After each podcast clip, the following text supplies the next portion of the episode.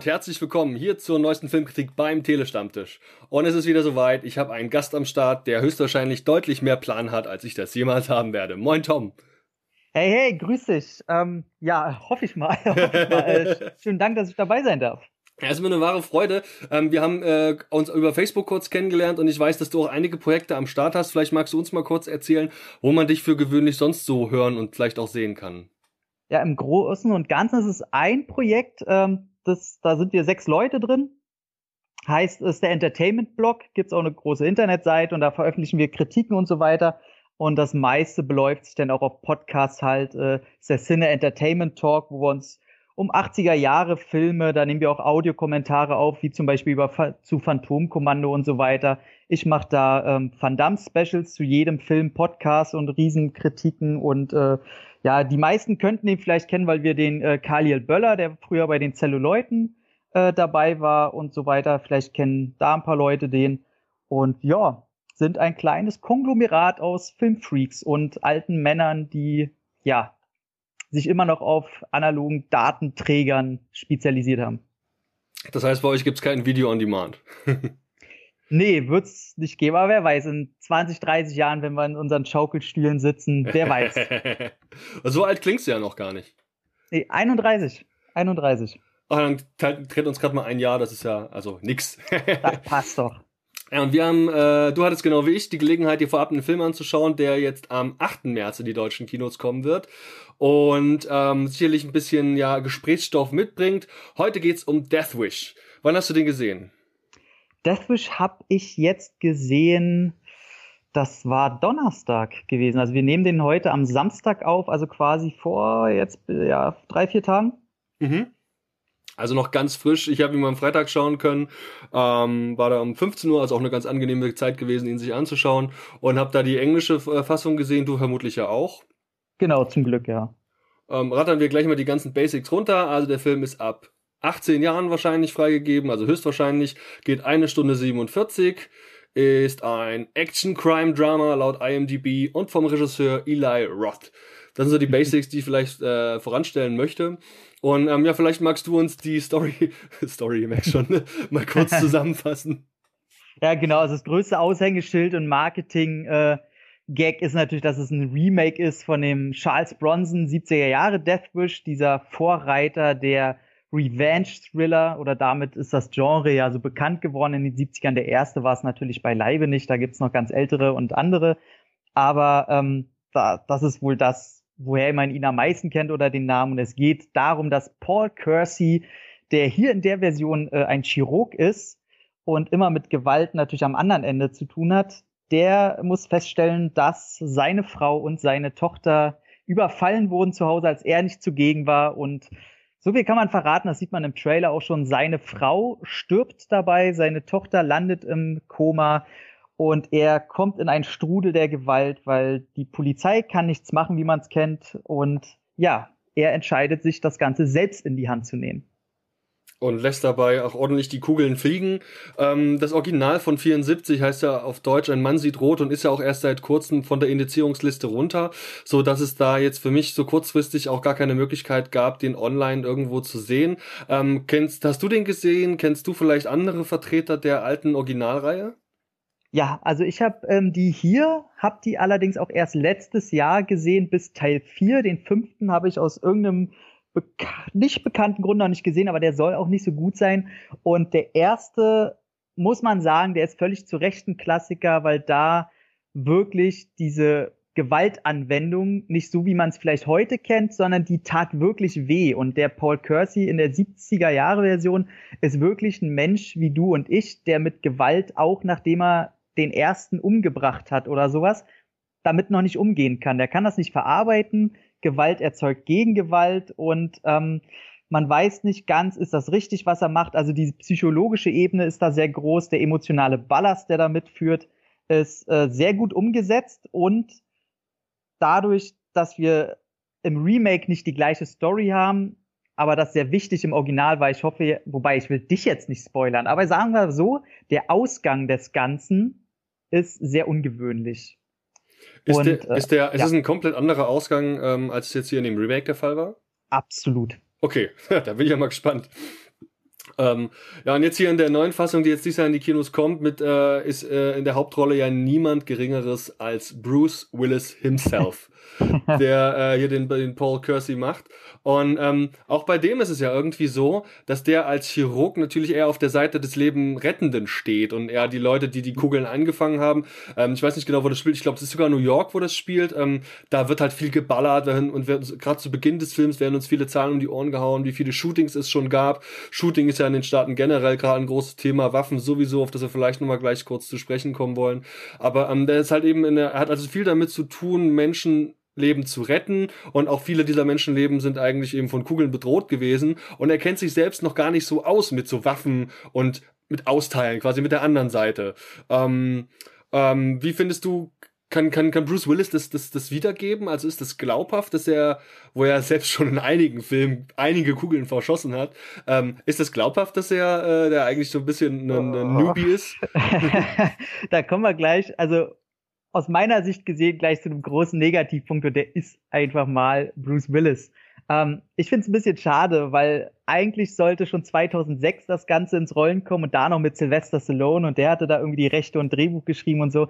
Und als der zu alt war, sollte kurzzeitig auch Russell Crowe zum Beispiel, der stand großer Debatte und der hätte perfekt gepasst, aber Bruce Willis ich sag mal, die erste Szene, wo er halt schon auftaucht und er als Chirurg dasteht und er soll jemandem sagen, ja, es tut mir leid, hat es nicht geschafft und so. Ganz ehrlich, man sieht da John McClane und fragt sich, ey, Leute, also irgendwie, ähm, nee, passt sich auch sein, seine emotionalen Szenen, wo man sieht, oder sich fragt auf jeden Fall, sind das seine echten Tränen oder haben sie ihm da Menthol ja. in die Augen gegeben? Das sieht sehr danach aus, weil die Tränen kommen auch irgendwie so in der Mitte runter. Das ist immer ich auch gedacht, ja. oft ein Zeichen dafür, dass sie mit Menthol gearbeitet haben. Und äh, da ich mir, äh, nee, also Bruce Willis ist für mich leider absolut eine Fehlbesetzung. Und er, er hat auch in den letzten fünf Jahren leider verlernt zu Schauspielern. Ist auch so, also ich sehe den gar nicht mehr so regelmäßig. Ich habe seine letzten Filme, glaube ich, nicht gesehen. Ich denke, Red 2 war einer der letzten, die ich jetzt gesehen habe, wo er mitgespielt hatte. Ach, seine ähm, Direct-to-Video-Sachen hast, hast du gar nicht äh, ist am angetan? Die meisten davon, nee, das ist irgendwo untergegangen. Ich hatte jetzt auch ein paar Jahre jetzt nicht so den Fokus auf die Filme, der hat sich erst in den letzten zwei Jahren wieder rauskristallisiert. Also da sind die, die, die Filme sind da allesamt, ich gehe gerade mal die Liste durch. Er hat wohl bei, bei Split hat er wohl einen Kurzauftritt, den habe ich leider auch noch nicht sehen können. Mhm. Und bei Sin City 2, gut, da war er natürlich dabei. Aber Red 2 war eigentlich das letzte, wo ich ihn ähm, ja bewusst wahrgenommen habe. Und man muss schon auch sagen, Glatze hin oder her, das ist eine Frisur, die ich auch habe und die macht natürlich jung, aber also er ist, also er hat die besten Jahre offensichtlich hinter sich. Ähm, das er mag charakterlich will ich das gar nicht beurteilen, ganz sicherlich ein super Typ, also der, ähm, was man so in Interviews von ihm kennt, macht er einen sehr sympathischen Eindruck, aber die schauspielerische Leistung scheint in den letzten Jahren, wie du selbst eben auch sagst, nicht unbedingt sein, ähm, so sein Ding zu sein. Und ähm, fand ich dann doch echt auch ein bisschen schwach ähm, er ist immer noch in Anbetracht seines Alters, ich weiß gerade gar nicht, was für ein Jahrgang er ist, ähm, doch relativ fitter und kann sich da auf jeden Fall, ähm, 55 ist er geboren, ähm, kann sich da auf jeden Fall auch mit Leuten wie Liam Neeson auf jeden Fall messen lassen. Aber so dieser, na, einfach die Falten werden größer und die, die Augensäcke, die werden es eben auch. Also da, da spielt ihm aber der Film so ein bisschen entgegen, weil in den Action-Szenen ist er zum Glück so, dass er keine Kampfchoreografie groß äh, vom Stapel lassen muss, und da muss ich auch sagen, dass rein körperlich und sein Auftreten und sein einfach angeborenes Charisma, das bringt er natürlich rüber, wenn er in dem Film verschmitzt lacht oder lächelt. Das ist natürlich, ey, das ist unser Bruce. Wir wissen schon, warum wir den cool finden. Aber leider will man ihn halt in dem Film nicht so wirklich sehen, weil man wüsste, wen man vielleicht lieber sehen wollen würde. Und er schafft es einfach nicht mehr, dass man ihn als jedermann wahrnimmt, als Mann von der Straße weil er immer diesen Blick drauf hat, ey, okay, guckst ihn falsch an, dann haut er dir in die Fresse. Also er immer dieses leicht mürrische und das kriegt er auch nicht weg. Und ähm, ich weiß auch nicht, wie die auf ihn gekommen sind. Also, hm. naja. Er repräsentiert ja jemanden, der als Vater einer ähm, ja eigentlich gehoben mittelständischen Familie, also wenn nicht sogar äh, Oberschicht, er ist ja. eben Arzt, er hat definitiv einiges an Kohle, die leben in einem geilen großen Haus, die fahren einen dicken BMW, ähm, ist er st stellt sich gar nicht die Frage, äh, für was er jetzt Geld ausgeben kann, weil Geld ist da, so ist ja, mein Eindruck. Seine Frau Fall. hat Kohle, ähm, seine Tochter kann irgendwie, ist im Sportverein, ist auch eine, eine ähm, ja, eine junge Frau, der es nicht schlecht zu gehen scheint. Ähm, also doch eine recht, also wirklich nur eine gut, gut verdiente, gut situierte, in einem Vorort New Yorks lebende weiße Familie. Ja, ja. fand ich auch ein bisschen over the top, weil damit kann man sich auch wieder nicht so richtig identifizieren. Ich meine, ist ja okay, klar, Familien, die viel Geld haben oder wenn der Chirurg ist, klar, die haben Geld. Aber ich sag mal, die haben auch nicht gezeigt, oder ist es mir entgangen, was die Mutter macht? Also irgendwie habe ich da gar nichts mitbekommen. Die hat ihren Doktor gemacht. Die war gerade bei ihren Doktor in irgendwas zu machen. Ah, okay, dann, dann habe ich da gepennt. Ähm, Nur in was weiß ich nicht. Gespielt von der äh, zauberhaften Elizabeth Shue, die ich immer sehr gerne sehe. Und generell, damit war auch mal natürlich schnell zu, auch zu was Positivem kommen. Ich fand so die erste halbe Stunde, wo die Familie gezeigt wird, das fand ich schon sehr sympathisch. Also du hast der Familie das Glück schon gewünscht, weil die Tochter war auch äh, sehr sympathisch, fand ich. Da haben sie eine gute rausgesucht. Und ähm, ja, das hat schon gepasst. Und natürlich müssen wir auf ihn zu sprechen kommen, wer alles jederzeit immer an sich reißt. Vincent D'Onofrio. Mhm. Ähm, Finde ich großartiger Schauspieler. Äh, überall, wo der mitspielt, unbedingt im Original angucken, weil der sehr viel mit seiner Stimme arbeitet. Und ja, was sagst du dazu? Also zu den, ich sag mal jetzt generell zum restlichen Cast. Ja, ähm, also da, wenn, wenn du die Tochter ansprichst, da, ähm, die ist halt sehr jung und ihre Aufgabe ist es eigentlich zu Beginn ähm, so ein bisschen, ja, eine jugendliche, trotzige, aber, aber eigentlich geliebte Tochter zu spielen. Und dann ab diesem Zeitpunkt des Überfalls er muss ja, ist ja vor allem mit rumliegen und schlafen oder im Koma liegen beschäftigt. Da ist jetzt die schauspielerische. Herausforderung nicht so groß. Ich habe irgendwo in einer anderen Kritik die Tage schon gelesen, ich glaube es war auf Twitter, ähm, dass jemand das Gefühl hätte, sie wäre eigentlich permanent mit, damit beschäftigt gewesen, ihr, ihr Lächeln oder ihr Lachen runterzuschlucken. Also immer so ein bisschen so, so, so, hm, ich die Kamera, hm, guck mal hier. Also, also das ist so ganz so merkwürdig. Also ähm, ich weiß nicht, kann ich nicht so beurteilen. Ich fand vor allem die Szene äh, während des Überfalls, da wird sie eben von diesen Leuten, die sie überfallen, erstmal bedroht. Ähm, das fand ich gut, das fand ich glaubhaft. Sie ist eben eine junge Frau und das kann sie auch sehr gut wiedergeben. Viel mehr will ich da jetzt, es gibt ihre Rolle einfach auch nicht her. Mhm. Ähm, am Ende muss sie noch ein bisschen heulen und Angst haben. Okay, das ist jetzt auch vielleicht keine sonderlich herausfordernde Leistung, aber an sich war das eine, sag ich mal, eine gute Standardleistung von der Camilla Marone, die sie da äh, eben diese Jordan Kersey heißt, die Tochter dann eben spielt. Die ähm, ja seine Ehefrau Elizabeth, die war eine sympathische, zu der kann ich jetzt gar nicht sehr viel mehr sagen, außer ähm, dass ich sie mochte und dass ich ähm, auch irgendwie, also ich glaube, wenn, wenn, wenn man die Szenen zum Beispiel sieht mit ihrem Mann zusammen, dann finde ich, dann bringt wirklich eher sie den Teil rein, der die ganze Beziehung und Ehe eben auch irgendwie glaubhaft macht. Sie da ist man eben, wer Charakterschauspieler auch sein kann. Mhm. Ne? Genau. Ja. Und dann zu guter Letzt eben auch der Vincent äh, D'Onofrio, von dem du gesprochen hast, das ist sein Bruder, ne? Genau. Genau, okay. Weil das, ähm, das ist immer, ist immer Uncle, Uncle Frank, aber ich wusste nicht, echt lange nicht, ob das jetzt ihr Bruder war oder seiner, aber jetzt spätestens beim Nachnamen, glaube ich, äh, ist das klar. Hm. Ähm, ja, und der, also, also pff, ja, ich fand ihn okay, war in Ordnung. Er, ähm, ich denke, er hat seinen Teil getan, ist natürlich dann auch immer so ein bisschen sprunghaft, gerade gegen Ende. Ich will das absolute Ende jetzt hier nicht vorweg spoilern, aber ähm, naja, also er ist natürlich immer auf der Seite seines Bruders, so wenig er ihn manchmal auch verstehen kann. Ne? Und ähm, das ist schon in Ordnung. Also ich muss tatsächlich sagen, dass er, ähm, also was Schauspielerisches angeht und rein vom Charakterlichen, natürlich wird da kein um drei Ecken Drama erzählt, aber ich finde, er war so der einzige Ankerpunkt, dem ich halt irgendeine Tiefe abgenommen habe. Also weil du hast halt diese, diese Standardablieferung von Willis die ganze Zeit, mit der du dich halt abfinden musst. Ich fand ihn so als Konterpart immer recht erfrischend, wo ich dann immer kurzzeitig gedacht habe, okay, jetzt gibt's endlich mal wieder zwei Minuten jemanden, der Schauspielern kann. Also so war, war bei mir der Eindruck, deswegen fand ich das halt toll, ihn dazwischen immer zu sehen. Mhm. Es gibt natürlich noch einiges an weiteres an weiteren Leuten an Cast. Es gibt noch Polizei natürlich. Es gibt noch Kollegen aus dem Krankenhaus und so. Die jetzt aber und natürlich auch die Bösewichte, ähm, wobei es aus meiner Sicht jetzt nicht diesen einen Kernbösewicht gibt. Der hat halt mhm. einfach verschiedene, die er naja, also der Trailer lässt ja an, er arbeitet sie quasi ab, wie er das auch im Detail macht. Ähm, ja, die haben wir dann schon. Und ähm, ich würde sagen, so dass zum Cast genügt das wahrscheinlich auch. Viel mehr sollte man da vielleicht jetzt auch gar nicht reingehen. Außer du ja. willst da jetzt einen noch rausfischen, der dir besonders aufgefallen wäre. Nö, nö, also schauspielerisch auf keinen Fall. Da kommen wir dann vielleicht zum Drehbuch nachher kurz ein, zwei Sätze, aber nee, weiter nicht.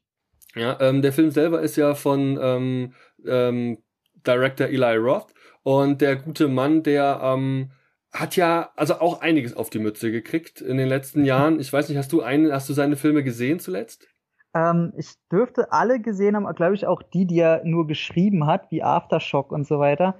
Ähm, den einzigen, den ich mir nicht angeguckt habe, ganz bewusst, war sein Green Inferno, weil ich mit Kannibalenfilmen äh, absolut gar nichts anfangen kann und mir das auch nicht mal einfach um mitreden zu können angucken will, was ich sonst eigentlich bei allem tue.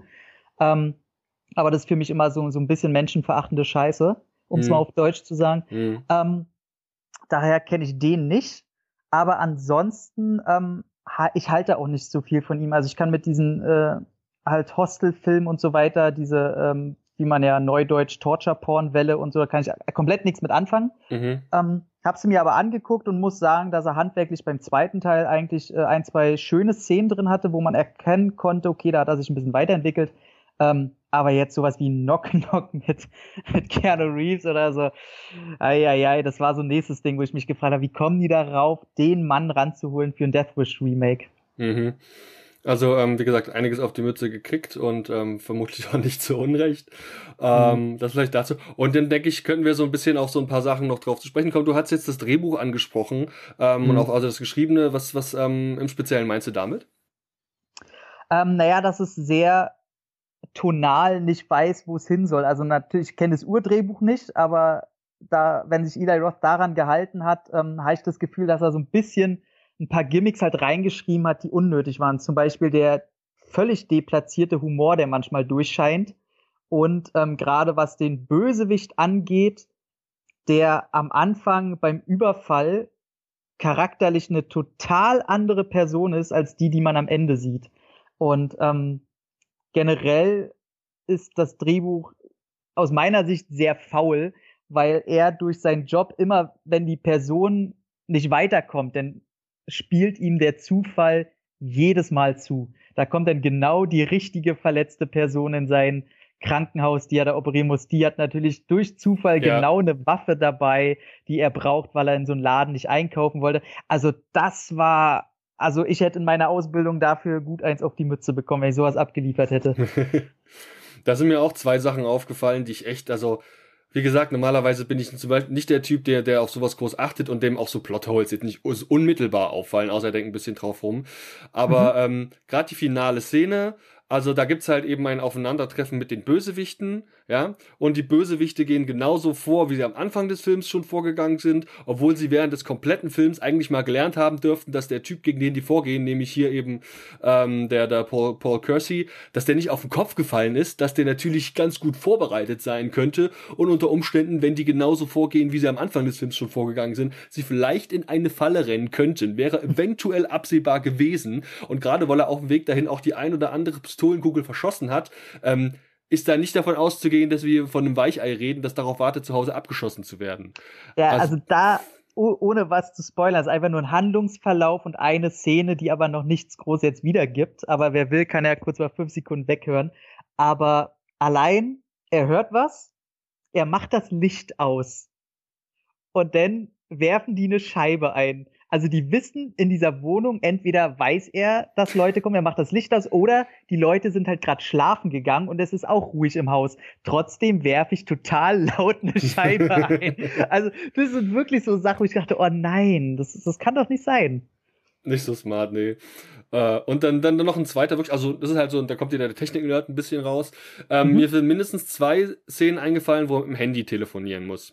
Und in der einen Szene, da hat er definitiv telefoniert. Da sieht man also, da wird das Handy-Display dunkel, währenddessen er sich an den Kopf zum Telefonieren hält. Und bei einer anderen Szene siehst du, wie sich die Icons vom Desktop auf seiner Wange spiegeln. Das ist ein Fehler. Oh, ja, das sind halt so Sachen, da, da muss ich auch sagen, das ist so eine Sache, die ich Eli Roth halt ankreide. Also positiv will ich sagen, ich muss sagen, handwerklich ist es sein bester Film, den er bisher gemacht hat. Der hat sich wirklich gesteigert und man kann nicht sagen, dass das ein wirklich schlechter Film ist. Aber genau solche Sachen, wie du angesprochen hast, die sind mir halt auch aufgefallen und völlig aus dem Sitz bin ich halt gefallen bei der Bowling-Szene mit der Bowlingkugel. Ähm, ja, da, genau. ich, hm. da ich gesagt, das, das darf nicht sein. Spoilern war vielleicht nicht, aber jeder, der den Film gesehen hat, wird genau wissen, was wir meinen. Ähm, das ist sowas wie, okay, in jedem normalen Leben wäre jetzt das vorbei. Aber nein, da kommt aus dem Nichts die Rettung, die irgendwie komplett ah, das kommt einfach, das ist alles so doof geschrieben, wo du denkst, äh, was, was soll das? Ist schon also sehr zufällig, ja, genau. Ja. Ähm, ja gut, gerade in Zeiten wie diesen, wo äh, es gefühlt in den Massenmedien oder generell in Nachrichtenportalen nur noch um Shootings in den Staaten geht, wo ähm, dass die Waffengesetzgebung in den Staaten wieder sehr äh, zur Debatte steht und sich gefühlt irgendwie jeder genötigt fühlt, da auch so ein paar Worte zu verlieren, ähm, mhm. muss man den Film vielleicht auch mal unter diesem Aspekt so ein bisschen betrachten. Und ähm, natürlich ist das ein Film, den, da kriegst du, also ich behaupte mal, da kriegst du exakt das, was du bewahrt, erwartest. Ja, da ist absolut, also wirklich da ist absolut nichts Überraschendes drin. Irgendwas, was vielleicht im Trailer nicht drin gewesen wäre oder irgendwas, was am Ende dem Film nochmal komplett einen, einen anderen Aspekt verleiht, den, den, mit dem ich nicht gerechnet habe. Das ist leider, leider nicht der Fall.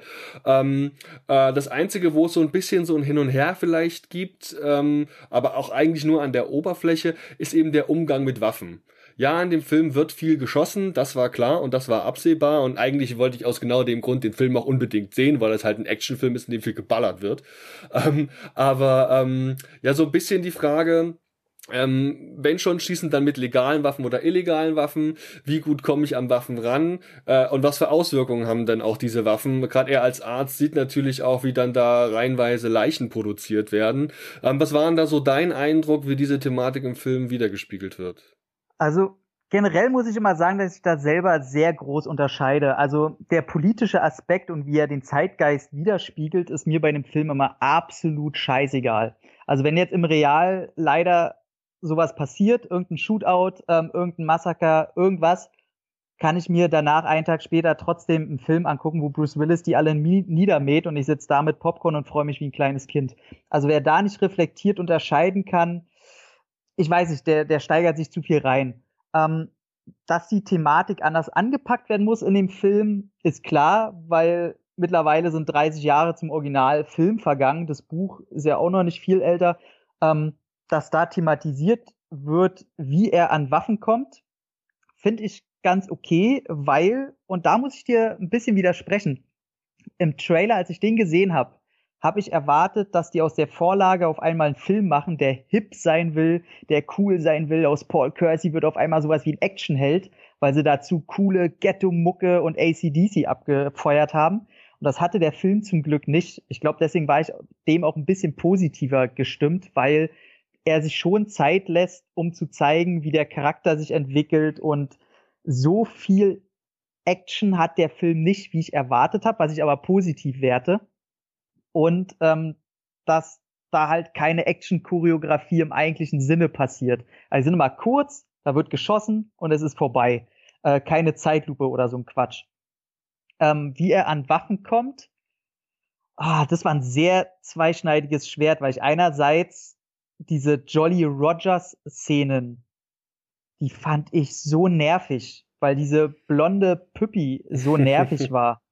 Andererseits ist das auch, ich habe mich da erst vorgestern mit einem Kollegen, der ähm, halt sehr viel in Amiland unterwegs ist und sich da sehr viel besser auskennt und viel äh, äh, ähm, realistisch reflektierteres Bild hat als ich, weil ich nicht in Amerika lebe.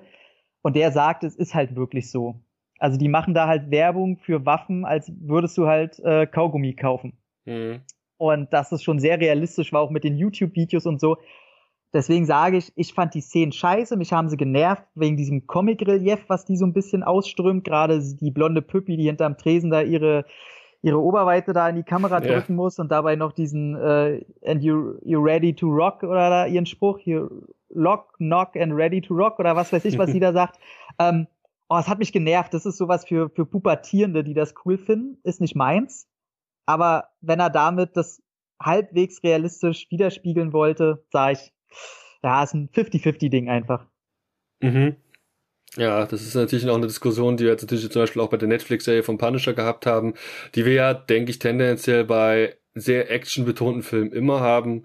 Auch die Frage des Gewaltgrads, aber Leute, ganz ehrlich, ich finde, so sehr sollte man da gar nicht einsteigen, weil ja. ich habe exakt das erwartet, was ich auch bekommen habe. Und der Film ist ab 18, da mhm. gibt's Blut und da gibt's auch, ja, da sterben Leute und du siehst ziemlich explizit, wie die sterben.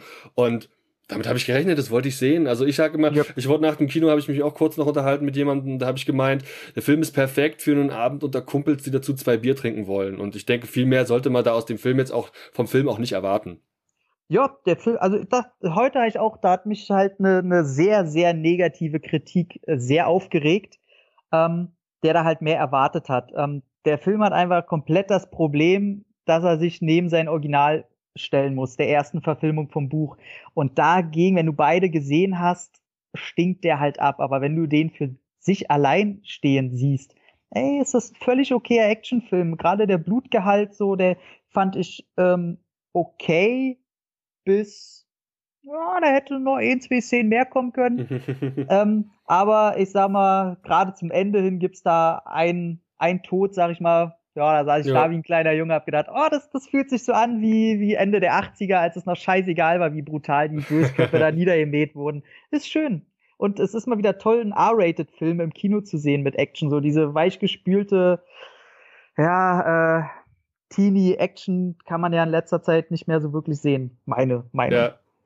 Ja, ich habe teilweise einfach viel gelacht. Also ich habe wirklich drei, vier Mal im Kino da laut gelacht. War auch der Einzige im ganzen Saal. Der Rest äh, fand das wahrscheinlich ja. alles nicht so lustig wie ich. ähm, man muss aber auch dazu sagen, das Original mit dem Vergleich, den du da jetzt äh, natürlich heranziehst, man dadurch, dass er eben auf der auf der Liste stand und jetzt nicht einfach so zu bekommen war und dadurch, dass er eben auch aus, schon aus dem Jahr 74 ist, ist er mhm. vielleicht einem, ähm, sag ich mal, einem normalen Kinogänger, einem aktuellen Kinogänger gar nicht so geläufig in Deutschland. Also das, ähm, der, der, der Mann sieht rot, der Titel, der ist bekannt aber eben da ranzukommen auf legalem Wege ist gar nicht so einfach und der wird dir auch nicht mal eben nachts um 10 auf deinem Lieblingsspartensender begegnen, eben weil er da auf der Liste stand und da jetzt eben erst runter ist. Insofern weiß ich nicht, ob der, der, der Vergleich mit dem, mit der Vorlage, also mit dem Original, ob der wirklich so oft in den Köpfen der Zuschauer geschieht. Nee, also genau das, das denke ich auch. Also ich habe auch, ich kenne den, der, also von Hören sagen ist eine recht bekannte Person, aber da will ich jetzt keine negative Presse machen. Ja. Ähm, da weiß ich, der ist so mein Alter, der ist ein bisschen älter, der ist aufgewachsen mit 70er, 80er Filmen und ich finde halt auch gut, dass sie im Marketing fast kein Hehl, äh, fast keine Deutung machen zum Remake. Das wird nie erwähnt groß ähm, auf dem Poster, was ich übrigens sehr schlecht finde, das Poster. Ähm, das offizielle. Generell ist das Marketing sehr schlecht von dem Film, ob das Trailer ist, ob das äh, Poster, Artwork ist. Ich finde das alles ziemlich lächerlich. Ähm, aber tatsächlich ist es sehr intelligent, da gar keine Vergleiche ziehen zu wollen, weil sonst könnte man ja sagen, wie es zum Beispiel Evil Dead oder so gemacht haben. Äh, mhm. Äh, die haben das ja, die sind ja damit sehr kokettiert, was der jetzt nicht macht und das ist auch richtig so, weil der muss für sich alleine stehen, da hat man da Spaß. Also. Ähm, könntest du dir vorstellen, dass es wie bei der Vorlagenreihe noch mehrere Teile von dem Film gibt oder denkst du das auch eher nicht? Ich hoffe wirklich, jetzt, jetzt werden mich meine Kollegen prügeln wollen, aber ich bin überhaupt kein Fan davon, wie sich im Original die Reihe entwickelt hat, weil die wurde ja von Canon dann aufgekauft und ähm, das war ja mit äh, Teil 2, 3 und gerade gerade Teil 3 und 4 war das ja also größere reaktionäre Scheiße kannst du ja nicht haben. Ich meine, ich mein, er schießt da mit dem Raketenwerfer Drogenbarone zu Klump und äh, nimmt das Gesetz so comichaft brutal, äh, und jagt halt ein Gangmitglied nach dem anderen in die Luft und es ist einfach nur, es ist eigentlich schon fast zu herrlich. Würde es den ersten Teil nicht geben, würde ich die feiern. Aber ich hoffe, in die Richtung entwickelt sich das nicht, aber ich würde gern Teil, einen zweiten Teil sehen. Wir haben auch schon über eine mögliche Story philosophiert.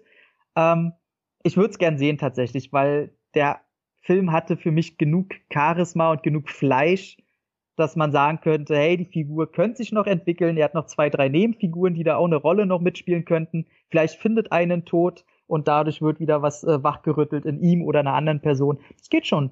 Ja, würde ich gern sehen. Dann können wir vielleicht gleich das Fazit auch anschließen. Ich zwinge meine Gäste und mich persönlich auch immer dazu, dann am Ende irgendwie so eine Punktewertung zu vergeben. Bei uns liegt die Skala ja. zwischen eins und fünf Punkten. Also okay. fünf ist es absolute Meisterwerk und ja, null Punkte sind auch denkbar. Ne?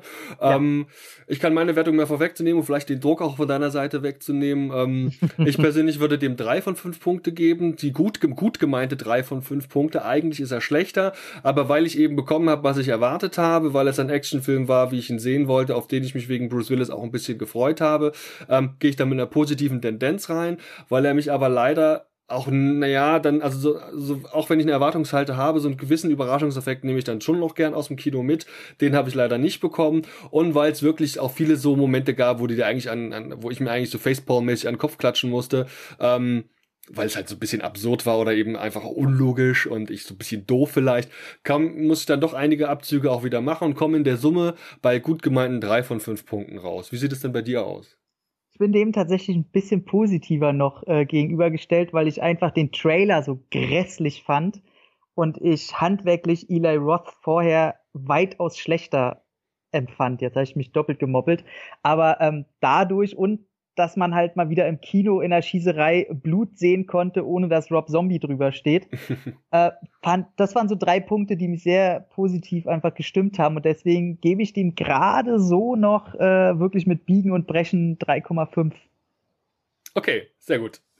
Äh, top, ja, Tom, dann ähm, vielen lieben Dank, dass du heute Zeit gefunden hast, mit uns kurz über Deathwish zu sprechen. Und ähm, ich würde mich freuen, wenn meine Zuhörer da draußen auch mal die Gelegenheit nutzen, bei euch mal mit reinzuhören. Und vor allem würde ich mich freuen, wenn wir vielleicht das hier irgendwann mal wiederholen können. Hey, sehr gerne. Es geht ja immer schnell. Äh, Zeit finde ich für Podcasts sowieso. Von daher danke für die Einladung und jederzeit wieder gern. Alles klar, bis zum nächsten Mal dann. Ciao. Macht's gut.